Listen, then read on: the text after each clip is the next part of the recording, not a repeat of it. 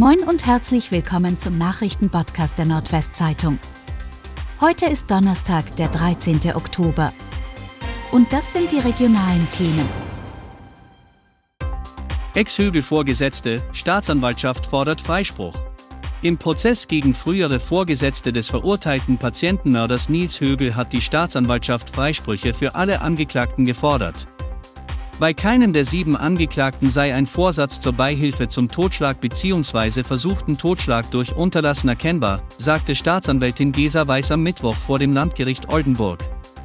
Angeklagt sind aus den Kliniken Oldenburg und Delmenhorst drei Ärzte, zwei leitende Pflegerinnen und ein leitender Pfleger sowie ein Ex-Geschäftsführer.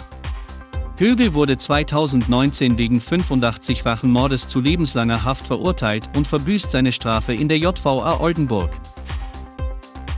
Vermisster Mann aus Oldenburg tot aufgefunden. Der seit dem 1. Oktober vermisste 80 Jahre alte Mann, nachdem die Polizei mit einem Fahndungsaufruf vor allem in Bürgerfelde gesucht hatte, ist tot aufgefunden worden. Das teilte die Polizei mit. Nähere Angaben zum Fundort oder zur Todesursache machte die Polizeisprecherin mit Rücksicht auf die Familie des 80-Jährigen nicht. Im Lauf der Woche war mehrfach nach ihm auch im Bereich des Kleingärtnervereins Bürgerfelde unter Einsatz eines Suchhundes gefahndet worden. Es liegen derzeit keine Hinweise auf eine Straftat oder anderes Fremdverschulden vor. 32-Jährige zerstückelt, Geständnis der Schwiegermutter. In dem Mordprozess nach dem Fund einer zerstückelten Frauenleiche in Bremerhaven hat sich am Mittwoch die Schwiegermutter des Opfers als Täterin bezeichnet. Die als Zeugin aufgerufene Frau habe überraschenderweise die Tat auf sich genommen, sagte ein Sprecher des Landgerichts Bremen. Angeklagt ist ihr 46 Jahre alter Sohn. Die sterblichen Überreste seiner 32-jährigen Ehefrau waren Anfang März am Weserufer in Bremerhaven in der Nähe eines Hotels gefunden worden. Die detaillierte Vernehmung der Mutter durch die Richter, die Staatsanwaltschaft und die Verteidigung werde mehrere Stunden dauern, sagte der Gerichtssprecher weiter. Dabei müsse sich dann herausstellen, ob sie auch wirklich die Täterin ist.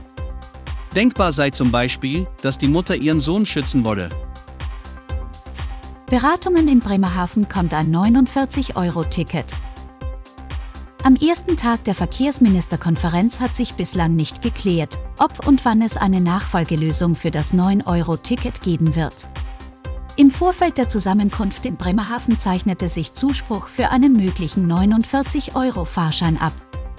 Die Vorsitzende der Länderressortchefs, Bremens Senatorin Maike Schäfer, sagte der deutschen Presseagentur, mehrheitlich hätten sich die Länder vorab in einer Arbeitsgruppe für ein solches Ticket ausgesprochen.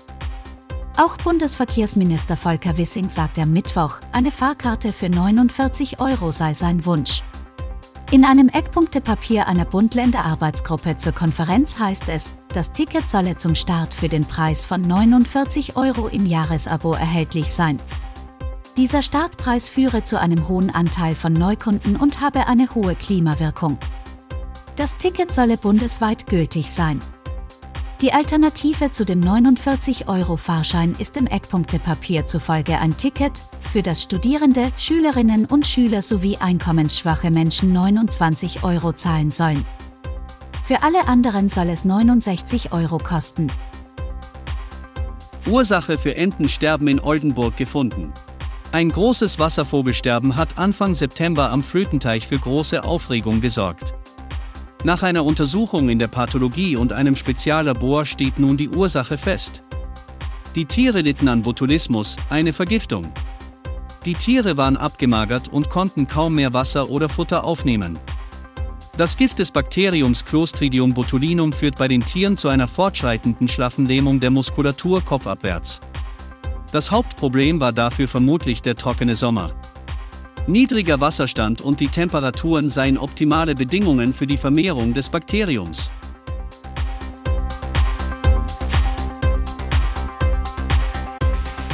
Und das waren die regionalen Themen des Tages. Bis morgen.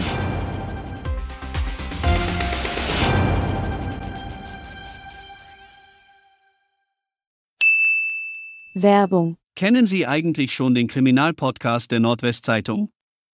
In Tatort Nordwesten werden spektakuläre Kriminalfälle aus der Region besprochen. Zu den Gesprächspartnern gehören auch immer wieder mal Ermittler der Polizei, die bei der Aufklärung der Taten mitgewirkt haben.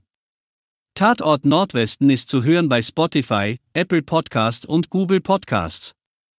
Werbung Ende.